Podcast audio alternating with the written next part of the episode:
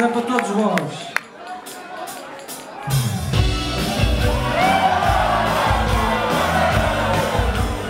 É uma noite de sexta-feira, 29 de setembro. Estamos no auditório do Círculo Católico de Operários do Porto, uma histórica sala de espetáculos da cidade com mais de 120 anos.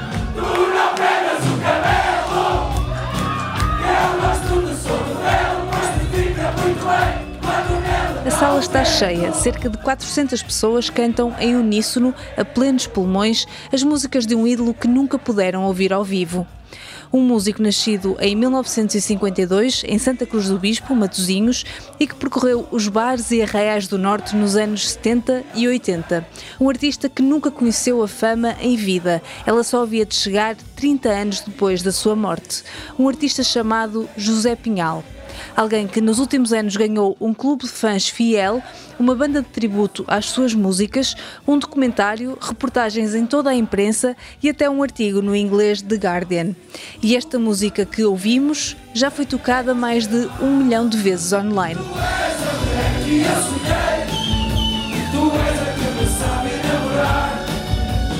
Minha vida só existes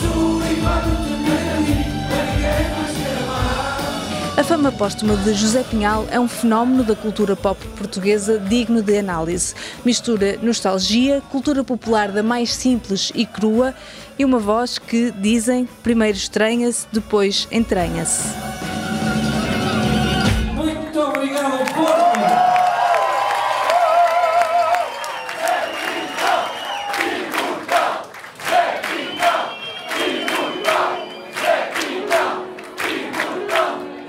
Este é o Como Assim, um podcast que disseca fenómenos da cultura pop para perceber de onde vêm e por que existem. Neste episódio vamos descobrir a história deste cantor nortenho e tentamos perceber porque é que um artista de baile dos anos 80 está a apaixonar tantos jovens no século XXI. Bem-vindos ao Como Assim, eu sou Inês Rocha. Para percebermos a explosão recente na popularidade da música de José Pinhal, temos de recuar mais de 20 anos, a um apartamento no centro do Porto. É à volta do ano 2001, 2002. O meu irmão comprou um apartamento ali na rua, na Travessa da Fontinha, atrás do Bufeito Fase, que era o escritório do agente, de um agente de vários músicos aqui no norte do país, entre os quais José Pinhal. Este é o Paulo Cunha Martins, fotógrafo, videógrafo e DJ nas horas vagas, e o primeiro culpado pela fama póstuma de José Pinhal. Foram deixadas para trás muitas coisas uh, quando ele saiu e deixou de usar aquela casa como escritório. Tínhamos cartazes, contratos e cassetes. Havia várias cassetes uh, de vários artistas, coisa assim mundana, popular, assim, sem grande interesse. E acho que na altura eu tinha o volume 1 e o volume 2 do José Pinhal. Quando, levado pela curiosidade, Paulo ouviu pela primeira vez as cassetes, percebeu que estava ali algo especial. Tu não prendas o cabelo, eu gosto de solto vê-lo, pois te fica muito bem quando nunca tinha ouvido uma coisa tão, tão assumida como aquilo, como aquilo não é? eu, nunca, eu nunca tinha ouvido um artista que, que não tinha medo de, de, de falhar a nota, mas atirava-se de cabeça até ao fim da frase. Eh, não tinha problemas em ter uma métrica desconcertante e até até errada, não é? Em algumas das maneiras das canções que cantava, rimas completamente inesperadas, quase cómicas. Tu és cobarde, tu és cobarde. E já, já ali se percebia bem o potencial de, um, de uma música que ficava no ouvido e dava vontade de ouvir segunda vez, terceira vez, quarta vez, décima vez e memorizar. É? E, é, e, foi isso que eu achei piada na música do José Pinhal e quis partilhar. Na opinião de Paulo, a música era especial mais pela personalidade do cantor do que pelas qualidades artísticas. Fundo, vem cantor mediano, aliás, ele é um cantor mau até. As letras, é todas as músicas são versões, todas, exceto uh, Tu és a que eu quero, Tu não prendas o cabelo, não é? E a vida dura muito pouco, o resto são tudo versões. Ele é um cantor de versões. Tinha um personagem de fato branco que tocava em botecos e bares assim medianos que tinham uma coisa especial, que era a, personal, era a personalidade dele, não é? Tu, tu ouves a música dele, olhas para a pessoa, percebes que era um homem brincalhão, com, com, com uma, uma forte autoestima e que, e que não tinha medo, não, não era não ter medo, não tinha problemas em cantar de uma determinada forma, em, em desafinar até, em berrar até. Tinha problemas em assumir aquilo, era, uma, é um bocado roqueiro nesse sentido, é um espírito um bocado quase rock and roll nesse sentido. Nesta altura, Paulo ainda não sabia quem era José Pinhal. Depois de ouvir as cassetes e de ficar agarrado àquele músico misterioso, o fotógrafo quis partilhar a descoberta com os amigos, o que na altura significava emprestar cassetes e fazer cópias. As músicas eram passadas nos autorrádios ou escutadas nos Walkmans, de quem tinha Walkman. E foi assim que as pessoas começaram a ouvir a música de José Pinhal. Como comigo já não podes viver o primeiro grande salto aconteceu com a cópia pirata da música de José Pinhal, que foi passar a cassete para CD. A partir do momento que a música se tornou que foi digitalizada, foi possível fazer cópia da cópia. Além das cassetes e CDs, e mais tarde pens a passar de mão em mão, a música também era ouvida em algumas festas do Porto. Eu, nessa altura, passava as músicas de José Pinhal quando fazia sentido muitas festas na Faculdade de Belas Artes e, sim, as festas foram também algum motor para a disseminação. Nesta altura, a música de José Pinhal já era um pequeno fenómeno, sobretudo num circuito mais artístico no Porto. Mas em 2016, o fenómeno ganhou outra dimensão, quando alguém decidiu colocar as músicas no YouTube. Alguém chamado Joaquim Gomes. Uma pessoa que tem um, uma conta de YouTube com, com milhares de, de, vídeos de música de baile e popular. Estamos a ouvir João Sarnadas, mais conhecido pelo seu alter ego musical Coelho Radioativo. João descobriu a música de José Pinhal na mesma onda do Passa a Palavra. Foi o amigo Luís Severo, também músico, que lhe mostrou a música numa viagem de carro. Mas foi no YouTube, através das músicas publicadas por Joaquim Gomes, que ficou a conhecer melhor o artista. É assim, pronto, é daquelas cenas que tu ouves e ficas logo interessado no que é que se está a passar ali, é assim diferente, não é? é? Uma coisa diferente. Foi a mesma sensação que teve um músico Bruno Martins, mais conhecido como Bruno de Seda, quando ouviu José Pinhal pela primeira vez. Mas eu lá, senti logo que havia ali qualquer coisa tipo de especial, tipo, e, e, e o registro do, do José Pinhal cativou-me logo. Mas nesta altura, José Pinhal era uma figura envolta em mistério. Num dos vídeos que, que nós víamos, havia um comentário da filha dele, a Marina, dizia que estava muito contente por haver por, por encontrar as músicas dele no YouTube e informava que ele tinha falecido num acidente de viação. E para além disso não sabia nada, e também era uma coisa que acrescentava assim ao interesse de José Pinhal era o facto de ser uma personagem bastante misteriosa na altura. Quando a filha de José Pinhal descobriu o clube de fãs do pai, que já se estava a formar há alguns anos, o mistério à volta do paradeiro do cantor desfez-se. A 7 de abril de 1993, no regresso a casa depois de um espetáculo, o carro que José Pinhal conduzia embateu frontalmente contra outro veículo. O músico morreu no acidente, aos 41 anos. Mas o desvendar deste mistério não pôs fim ao crescente interesse na música do artista. Em 2017, alguns músicos portuenses, incluindo João e Bruno, juntaram-se e levaram as músicas para o palco. Nós temos uma editora que é a Favela Discos, é uma editora de música experimental e improvisada e costumamos fazer assim projetos one-off ou site específico ou projetos assim específicos para uma data em particular. De seguida, uma música sobre o quanto a vida que é muito pouco. Meninos e meninas, toquemos. A primeira vez que se juntaram para tocar canções de José Pinhal foi numa festa de anos de três amigos, a que chamaram o João Faz Anos. Como nós andávamos a ouvir, tipo, estávamos todos bastante viciados em José Pinhal, pronto, lembrámos-nos de, de fazer esse projeto, o projeto tributo chamaram ao projeto José Pinhal Postmortem Experience. Mas quando deram aquele concerto, não imaginavam ainda que poderiam vir a tocar as mesmas músicas em festivais como Paredes de Cora ou Bons Sons, por exemplo.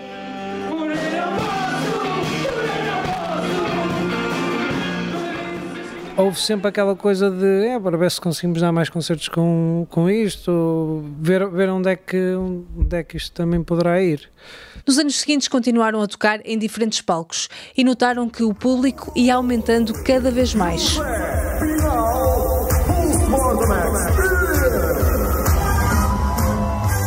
Na verdade, acho que todos os concertos, todos os concertos acabaram por ser um bocadinho isso. Nós, eh, em, em todos os concertos, achamos que está um bocadinho maior. Ou, podem, podiam não ter sempre mais público, mas sentias sempre que, que havia uma intensidade muito grande no público, que havia muita vontade sim, de ver. Sim, sim. E, mas, e pronto, nós sentimos sempre que tem vindo a crescer. E não sentimos que tenha sido assim uma coisa de um momento para o outro e que houve uma coisa que mudou tudo e de repente não, acho que foi mesmo uma coisa. Eu acho que o José Pinhal é mesmo de passa a palavra. Foi uma coisa que foi de passa a palavra. Obviamente que há coisas que podem despoltar isso, mas o facto de ser passa a palavra faz com que o crescimento seja hum, é lento e progressivo. Acontece-nos muitas vezes, sei lá, há pessoas que conhecemos nos concertos que hum, em que basicamente eles nos contam esse efeito, a dizer, pá, eu este verão estive a chatear os meus amigos todos e a mostrar-lhes José Pinhal e tipo já tenho um, um, dois amigos meus que também, que também estão aí, que, ou seja, esse efeito é, acho que também é muito, muito importante.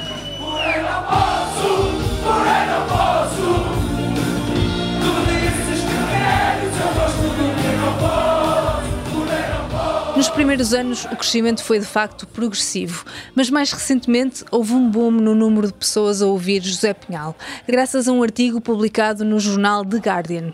The world wasn't ready for him. José the Portuguese kitsch pop icon rescued from obscurity. O jornalista Miguel Rocha fez um artigo sobre o fenómeno José Pinhal em Portugal que o classificava como ícone kitsch pop português resgatado da obscuridade. Este artigo chamou a atenção de muito mais pessoas, incluindo da comunicação social portuguesa. Está a dar que falar o destaque do jornal inglês Guardian ao artista português José Pinhal. Um surpreendente e elogioso artigo aparece subitamente no jornal britânico The Guardian. Deixou a filha, Marina, com apenas 17 anos e um legado musical que está a dar que falar em Portugal e além fronteiras. Uma pesquisa pelo termo José Pinhal no Google Trends, a ferramenta de análise das pesquisas no Google, dá-nos um vislumbre de como evoluiu o interesse pelo tema ao longo dos anos. As pesquisas foram aumentando lentamente desde 2018. Tiveram um pico em outubro de 2020, quando foi lançado um documentário sobre o músico. A vida dura muito pouco que é isto, quem é que é este gajo, o que é que se está aqui a passar. Era o volume 1 e o volume 3 de um tal de José Pinhal. Sentes mesmo ali uma genuinidade imensa. E ficámos encantados, a, a, portanto, a pensar o que é que seria aquilo. Mas em fevereiro de 2023, quando foi publicado o artigo do The Guardian, as pesquisas mais do que triplicaram. E meses depois, em maio, voltou-se a registrar um pico de pesquisas quando a banda de tributo participou no Festival da FNAC nos Jardins da Torre de Belém.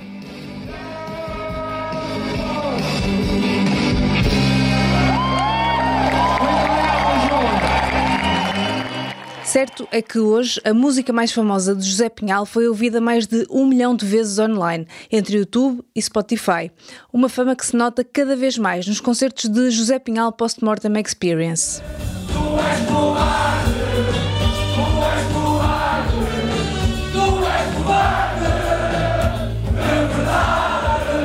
Nesta altura, as músicas de José Pinhal já não circulam apenas informalmente de mão em mão. Estes números são sinónimo de alguns lucros a nível de direitos de autor e a questão foi regularizada recentemente. E já tinha havido com várias conversas acerca da reedição da música de José Pinhal, tudo feito de uma forma oficial, bem feita, tudo direitinho a nível legal. Houve várias tentativas, mas a, a única que, a única foi a última, obviamente, que, que realmente deu frutos foi a da Lusofonia Record Club. Quando finalmente foram editadas 300 cópias do volume 1 de José Pinhal, elas esgotaram em duas semanas. Tenho a ideia que foi logo a seguir à edição do primeiro volume em vinil. Houve um, alguém que conseguiu fazer upload para o Spotify e estava a fazer algum lucro acerca de, com, com isso. Uh, foi retirado. Neste momento, essa gestão está a ser feita através da Lusofonia Record Club e está tudo a ser feito da forma mais correta e aberta possível. E par, parte de, dos lucros da repressão digital e parte de, dos lucros da venda do vinil revertem diretamente para a filha.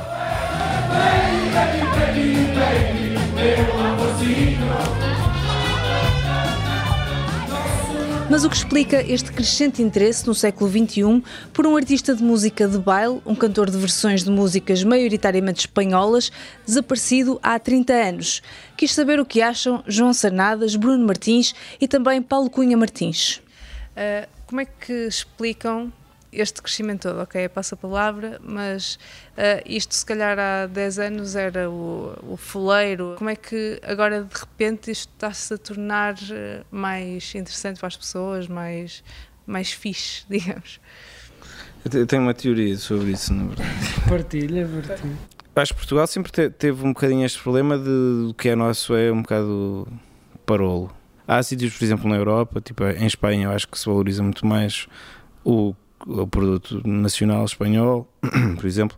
E cá nós tivemos os anos 90 que eu acho que foram bastante críticos nesse sentido, que foi que foi o oposto, basicamente.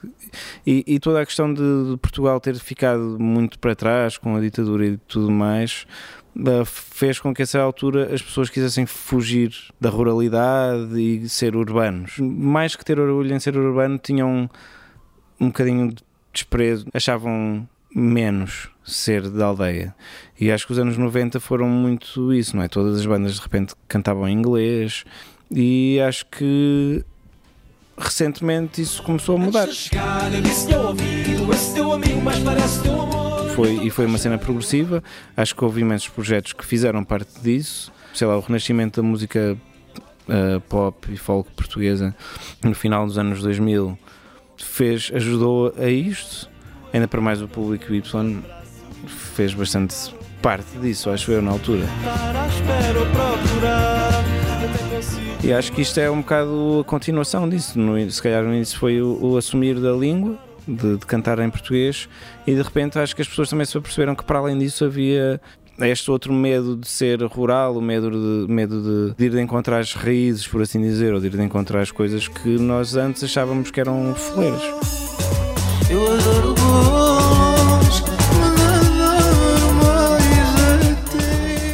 O José Pinhal entrou ali numa altura de viragem e tornou-se um bocado embaixador da, desta coisa toda e começaste a ter os, conas, os Conan Osiris desta vida e os, e os David Brunos desta vida.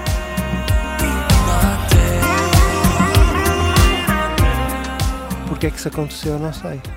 Não sei, porque acho que simplesmente começamos a gostar mais de nós próprios, é uma questão de autoestima, não é? Eu acho que é mais uma questão de autoestima e de, de e saberes que tens uma voz e que podes usá-la e aprender a cantar em português sem ter, sem ter vergonha de sem ser tão autoflagelante. E acho que agora as pessoas, tipo, se calhar eu, antiga, se calhar quando era chaval, achava que Pimba era foleiro e nem percebia muito bem porque, só achava que era foleiro. E de repente agora percebo que era um preconceito que, que tinha, que felizmente já, já não tenho há bastante tempo. Na minha cama com ela, tu e ela. Acho que é um bocado isso, sim. Apanhou um bocado, apanhou essa vaga onde as pessoas pensaram que, espera lá, eu posso me divertir com o que é nosso, eu posso me divertir com isto. Eu posso, me, posso gostar daquilo que é popularucho, uma idiota. Eu posso gostar disto, não tem mal nenhum começaste a ter gente a querer produzir nos passados, nos últimos 10 anos, 10, 8 anos, malta, malta a misturar mais eletrónica ao barulho. Não é? Começaste a ter agora o Pedro Mafama mais recentemente que apanhou já a segunda vaga disto e tudo isso tudo isso vem em, eh, em, em, em sequência, não é? E, mas vem, vai, vai ao encontro dessa, dessa crescente autoestima e falta de, falta de vergonha. É mesmo isso, é uma falta de vergonha. Deixou de haver vergonha em fazer as coisas. E, é, e isso é fundamental para a cultura pop.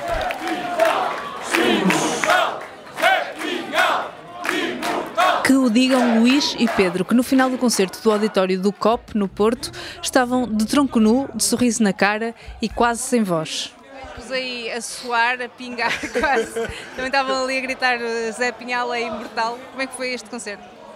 Olha, uh, eu vim exatamente para o que queria que era. Sexta-feira à noite ir para a festa, ouvir música boa e divertir-me.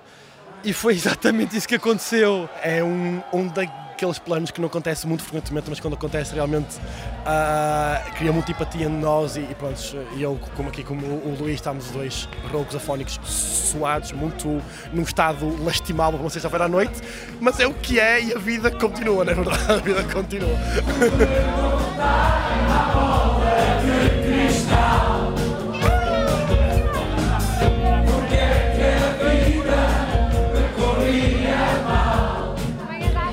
olha para trás, Paulo fica contente por ter contribuído para este movimento.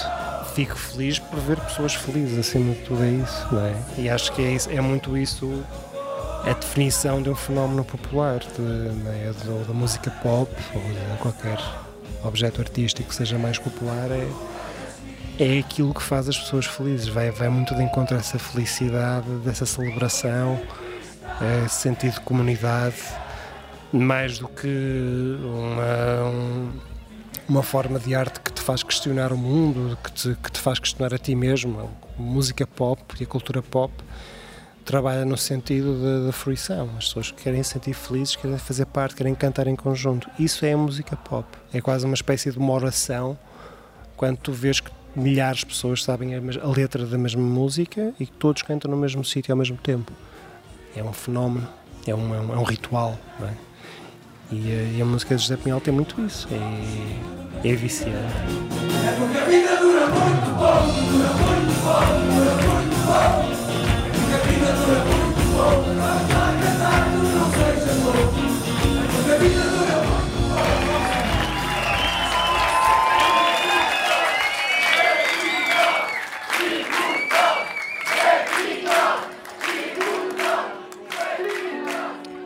Como Assim, ou hashtag Como Assim, é um podcast do público. Este episódio foi produzido e editado por mim, Inês Rocha, com a coordenação da Patrícia Jesus. As músicas são de José Pinhal, de concertos de José Pinhal Postmortem Experience. Ouvimos também excertos de canções de Diabo na Cruz, B Fachada, Conan Osiris, David Bruno, Deixei o Pimba em Paz, Ana Moura e Pedro Mafama. Ouvimos também excertos de reportagens da CNN Portugal, da RTP e do programa Casa Feliz da SIC. Espero que tenhas gostado deste primeiro episódio de Como Assim. Se gostaste, não te esqueças de fazer seguir na plataforma onde ouves para não perderes os próximos episódios. E já agora, se achares que merece, ajuda este podcast dando-lhe uma classificação de 5 estrelas. Encontramos-nos na próxima quinta-feira, a partir das 16. Até lá, boa semana.